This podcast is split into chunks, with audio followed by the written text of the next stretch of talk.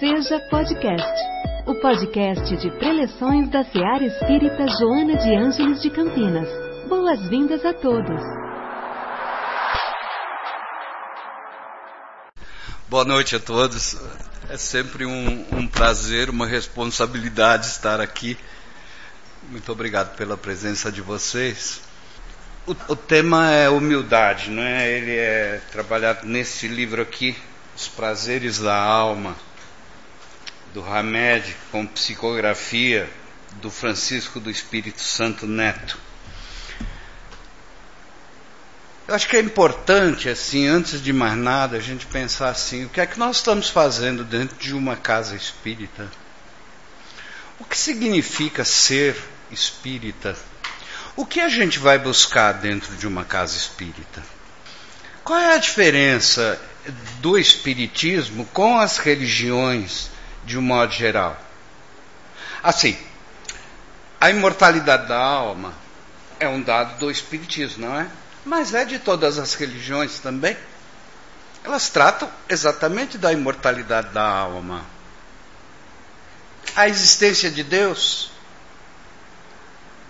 Todas as religiões tratam da existência de Deus. A reencarnação, boa parte das religiões tratam da questão da reencarnação. Então não é uma coisa típica do Espiritismo. Não é nisso que o Espiritismo se torna diferente. Agora, se eu estou dentro de uma casa espírita, o que é que isso significa para mim? para nós. O que significa ser espírita? Por quê? Veja uma coisa interessante. As religiões, por exemplo, pega aí o cristianismo, ela tem a ameaça do inferno. Então eu vou para o espiritismo e aí tem a ameaça do umbral. Então lá eu tenho medo de ir para o inferno, no espiritismo eu tenho medo de ir para o umbral. Numa outra denominação cristã, por exemplo, seja protestante, ou chamados evangélicos, ou os católicos, né? Ah, então eu tenho a. Algumas, algumas religiões servem um cálice de vinho, outras a hóstia, né?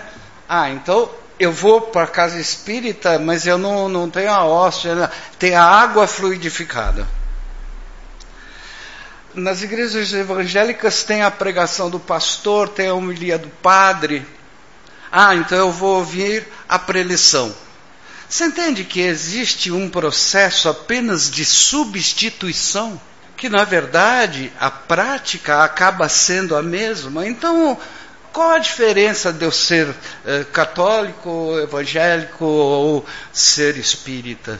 Deve haver alguma diferença.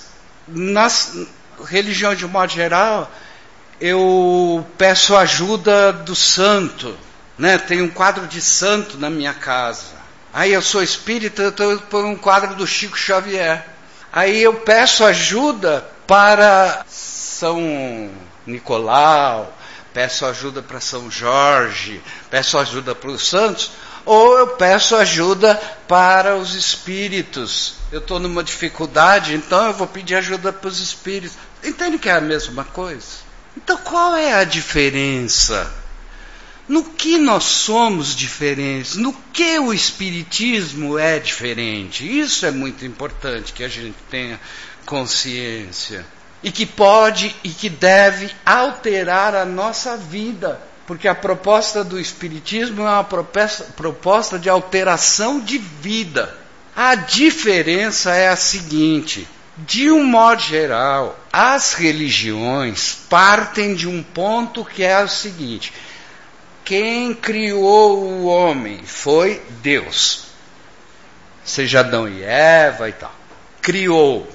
A diferença é a seguinte: que para as religiões, de um modo geral, o homem foi criado perfeito. Adão era perfeito. Isso acontece no budismo, no brahmanismo, também lá na Índia, né? Existe o Deus Brahma, e que criou seres perfeitos. O que é que aconteceu? E isso também é um ponto comum entre as religiões. Por um processo de queda, o homem se separa de Deus, como foi o caso de Adão. Adão não foi expulso do paraíso. E o que é que o, o anjo Gabriel disse? Agora vais viver do suor do teu rosto. Então você vê que o trabalho foi a primeira maldição sobre os homens.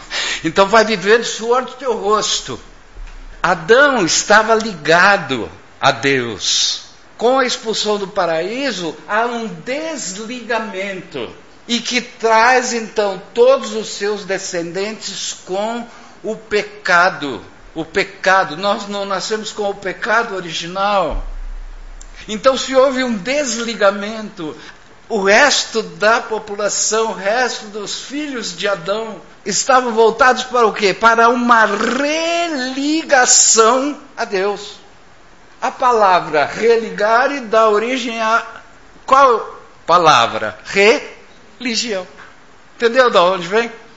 Nós nos religarmos e aí então, veja, nós estamos sempre em débito dentro da concepção das concepções religiosas, nós estamos sempre em débito com Deus. Então a gente se sente sempre culpado. Quem daqui nunca pediu perdão a Deus? Nós somos pecadores natos, porque Deus está no controle absoluto. Entende qual é essa concepção? Eu tenho que a todo momento ficar apenas enaltecendo, agradecendo e adorando a Deus, porque Ele vai me proteger. Essa é a ideia. Eu sou um pecador e vivo nesse vale de lágrimas. Não é essa a ideia? Então eu preciso agradar a Deus.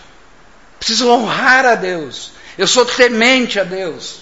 Aí o sujeito se define pelo quê? Quanto mais fé eu demonstro, Quanto maior é o meu grau de adoração. Aí o sujeito chegou, o, o Joãozinho, que tinha o um jumentinho, e falou assim: ele estava ele tava com tanta fé aquele dia, aquele dia ele estava com tanta fé, que ele não amarrou o jumentinho. E aí entrou e falou para o padre, antes da comunhão, ele falou: Seu padre, eu estou com tanta fé hoje que eu nem amarrei o jumentinho. E o padre falou assim: Eu não vou te dar a comunhão. Você sai lá e vai amarrar o jumentinho, porque Deus não tem tempo para cuidar do jumento dos outros, entendeu? Por que, que a gente tem essa, essa marca que as religiões nos deixam, de que nós somos pecadores? Por quê? Por causa de Adão que, que caiu, a queda do paraíso. O Espiritismo é nesse, é nesse ponto exatamente que o Espiritismo se diferencia das outras religiões. Por quê? O Espiritismo deixa muito claro para nós o seguinte: olha, você foi criado simples e ignorante. Você está num processo de aprendizado. Daí as várias, daí o sentido da reencarnação. A cada reencarnação se aprende alguma coisa. Entende que aí faz toda a diferença? E quem que veio para nos mostrar essa diferença? Jesus de Nazaré. Um exemplo claro é aquele da mulher adúltera. Lembra daquela passagem da mulher adúltera? Onde estão os que te acusaram? Quem nunca pecou, que atire a primeira pedra, não é assim?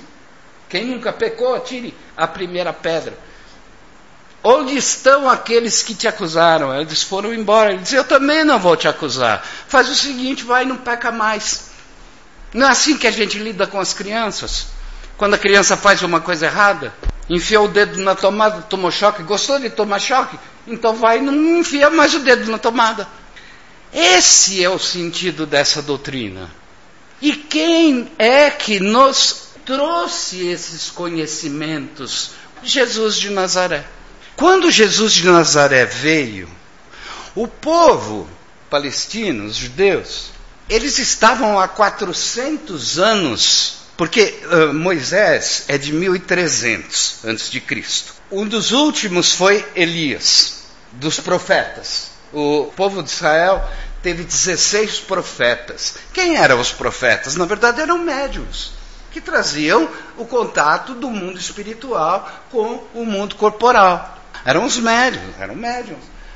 Há 400 anos, o povo de Israel não tinha nenhuma informação, nenhum contato mais com o mundo espiritual. Quem manteve os pontos fundamentais daquela doutrina foram os fariseus. Depois o fariseu acabou entrando para a história como assim uma categoria político-religiosa, assim, digna de críticas e etc. Mas muito do que se manteve do Antigo Testamento, dos cinco livros do Antigo Testamento que compõem a Torá, se deve aos fariseus. Então, quando vem João Batista e anuncia que viria aquele Salvador, quem era? Jesus de Nazaré.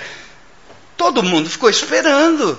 Era a vinda do Messias profetizado. E me vem Jesus de Nazaré, jovem, sem as barbas brancas, sem ter feito as academias, vem Jesus de Nazaré. Para compreendermos o Jesus de Nazaré, a importância dele, os ensinamentos, e depois até chegarmos em nós, que somos espíritas, a ideia do Messias, que era esperado pelo povo judeu, era aquele que iria salvar, resgatar a dignidade do povo, expulsar os que tinham, os romanos, que tinham dominado Jerusalém. Quer dizer, ele viria para o quê? Para enfatizar a religião judaica e a religião judaica, ela se baseava em quatro pilares. Em nenhum momento da religião judaica, eh, da Torá, que é o nosso Antigo Testamento, são cinco livros, em nenhum momento se fala de reencarnação, se fala de vida após a morte. Os judeus não falavam sobre isso. Para o judeu é assim: Jacó morreu, morreu. Então veja, ela se, se fundamentava em quatro pilares. Primeiro, riqueza. Quem era rico era o sinal de que era abençoado por Deus. Longevidade, ou seja, quando a pessoa vivia muito, mas não adianta muito viver muito se você não tem saúde. Então, esses pontos, e além da riqueza, nós temos um outro ponto que é a prosperidade. Então, não era só ser rico, era ser rico e próspero, cada vez ter mais. Por isso é que o que significava a pessoa doente dentro daquela cultura? Era uma pessoa desprezada por Deus. O que significava ser pobre? Era desprezada por Deus. Então, o papel de Deus naquela cultura era um papel que se caracterizava pelo sucesso, pela riqueza, pela longa vida, pela saúde. E aí vem Jesus de Nazaré. Ele faz um prodígio anterior, antes da sua vida pública, antes da sua pregação. Ele faz um prodígio anterior, que foi nas bodas de Caná. Nas bodas de Caná, acabou o vinho. Vocês, conhecem essa passagem do Evangelho? Então, era um casamento que havia na cidade de Caná e que Jesus foi, a sua mãe estava presente, Maria, e acabou o vinho. E a mãe insiste demais para que ele resolva aquela situação, porque o que, o que existia de pior em qualquer casamento naquele momento era acabar o vinho. É o que podia ser mais vergonhoso e tal. E tem então o episódio dele transformar a água em vinho. Muito bem. Esse foi, mas esse foi um prodígio. Houve outros prodígios, mas Jesus não era o propósito dele fazer prodígios, porque ele não estava aqui para isso. Jesus não veio para fazer milagres. Jesus veio para trazer uma mensagem. Então, na sua primeira pregação pública, veja só, na primeira pregação pública, no momento em que ele dá o seu, faz o seu sermão, então reuniu-se, porque, como eu disse, há 400 anos não havia um profeta em Jerusalém. 400 anos. Aí João Batista anuncia e vem Jesus de Nazaré. Olha aí o Messias no seu primeiro encontro com que chamava-se de multidão, né? Ele diz o seguinte: na colina e é chamado as bem-aventuranças. E a primeira é qual? Bem-aventurados os pobres de espírito, porque deles será o reino dos céus. Olha que surpresa para aquele povo judaico que tinha então a sua religião baseada na prosperidade, na riqueza, na longevidade, no grande orgulho, que Deus era o centro de tudo e que eles nem pronunciavam o nome de Deus, eles diziam o nome. Quando muito, nos ofícios das sinagogas, eles usavam a expressão Adonai, que é o Senhor. Mas Deus jamais. Os judeus não, nunca disseram amar a Deus. Não havia essa relação com Deus. Nem se pronunciavam o nome. Tanto que o próprio Mateus, que escreve essa passagem do Sermão do Monte, ele não fala bem-aventurados os pobres de espíritos, porque deles será o reino de Deus. Não, ele diz vai será o reino dos céus. E que nunca houve essa expressão, isso é Jesus de Nazaré trazendo. O que significa bem-aventurados? Bem-aventurado significa feliz de a primeira lição que Jesus nos dá, que ele tira Deus do centro e coloca quem? O pobre de espírito, ele tira Deus e coloca o homem, ou seja, a suprema criação do Pai.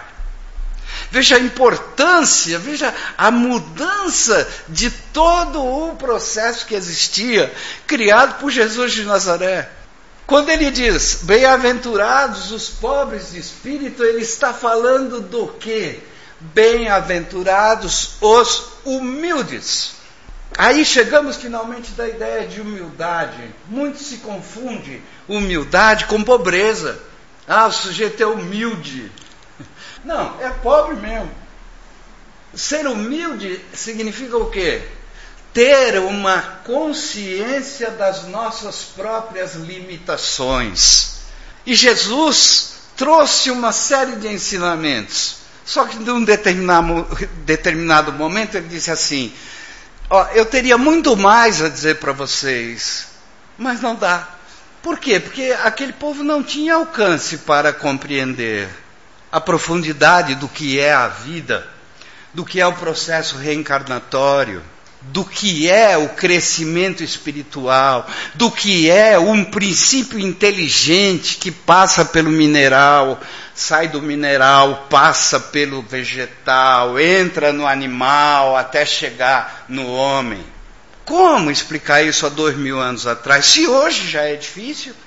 Ele diz: Mas eu vou pedir a meu pai e ele vai mandar um consolador que vai ficar com vocês para sempre. Se vai ficar conosco para sempre, não é uma pessoa. E assim que o que é que se diz do Espiritismo? O Espiritismo, quando você pega esse livro aqui, o Evangelho segundo o Espiritismo, quando você pega esse livro aqui, esse livro é o que?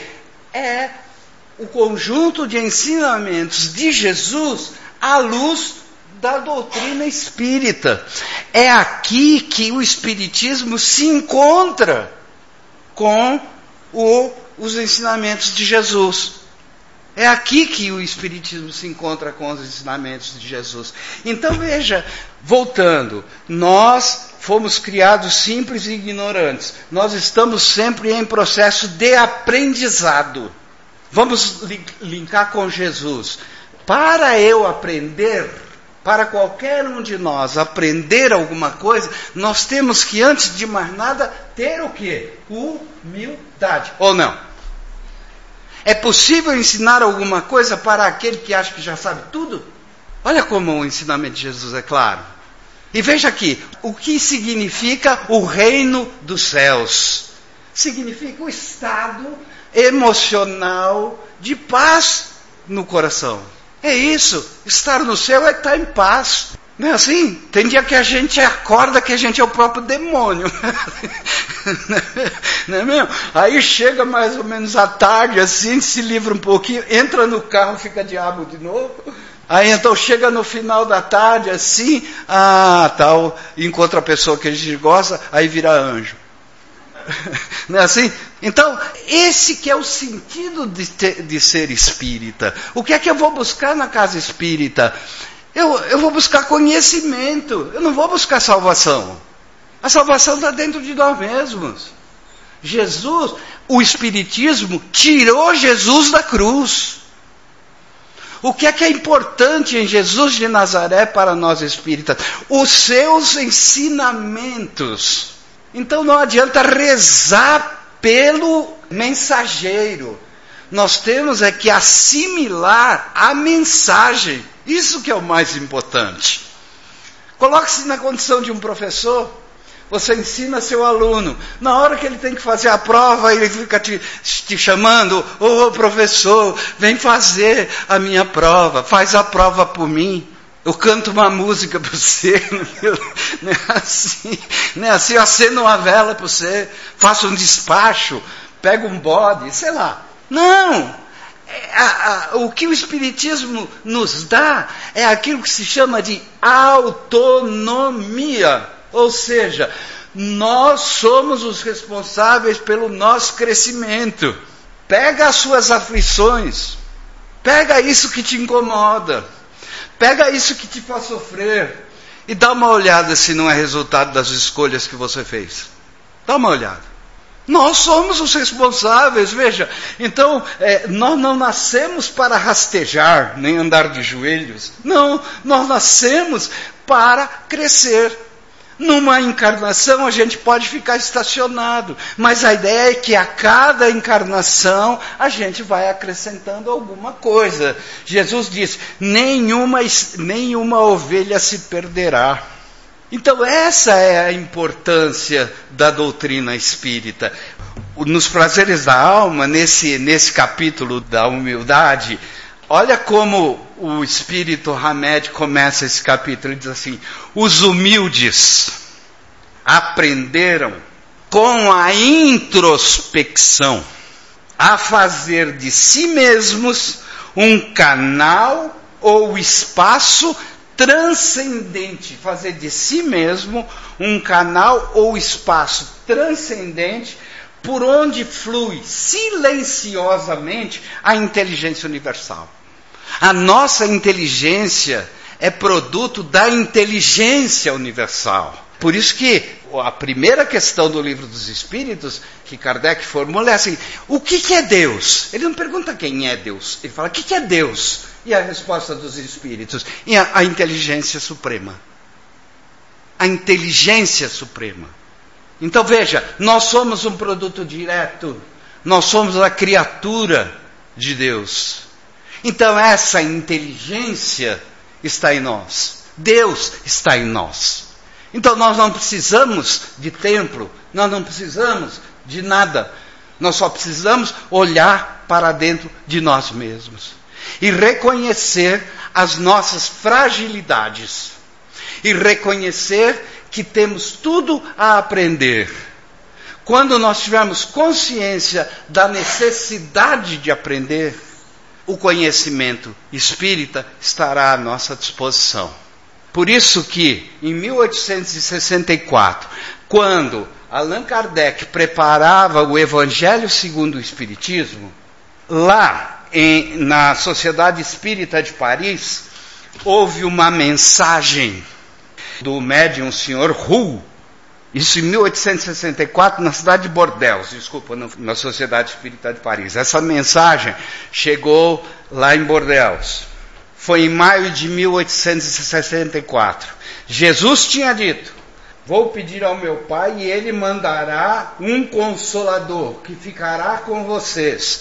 Esse, o Evangelho segundo o Espiritismo, é, ele tem 28 capítulos, 27 capítulos são do Evangelho. E o 28 capítulo é de, das preces espíritas. Desses 27 capítulos, 14 capítulos se referem ao Sermão do Monte. Olha a importância disso para o nosso crescimento, para o nosso conhecimento. Diz a mensagem: um novo livro acaba de aparecer. é uma luz mais brilhante que vem clarear a vossa marcha. Há 18 séculos vim, por ordem do meu Pai, trazer a palavra de Deus aos homens de boa vontade. Essa palavra foi esquecida pela maioria e a incredulidade, o materialismo, vieram abafar o bom grão que eu tinha depositado em vossa terra. Há várias moradas na casa de meu pai. Disse-lhes eu há 18 séculos. Estas palavras, o Espiritismo veio fazê-las compreendidas. E ele assina Espírito de Verdade, ou Espírito da Verdade.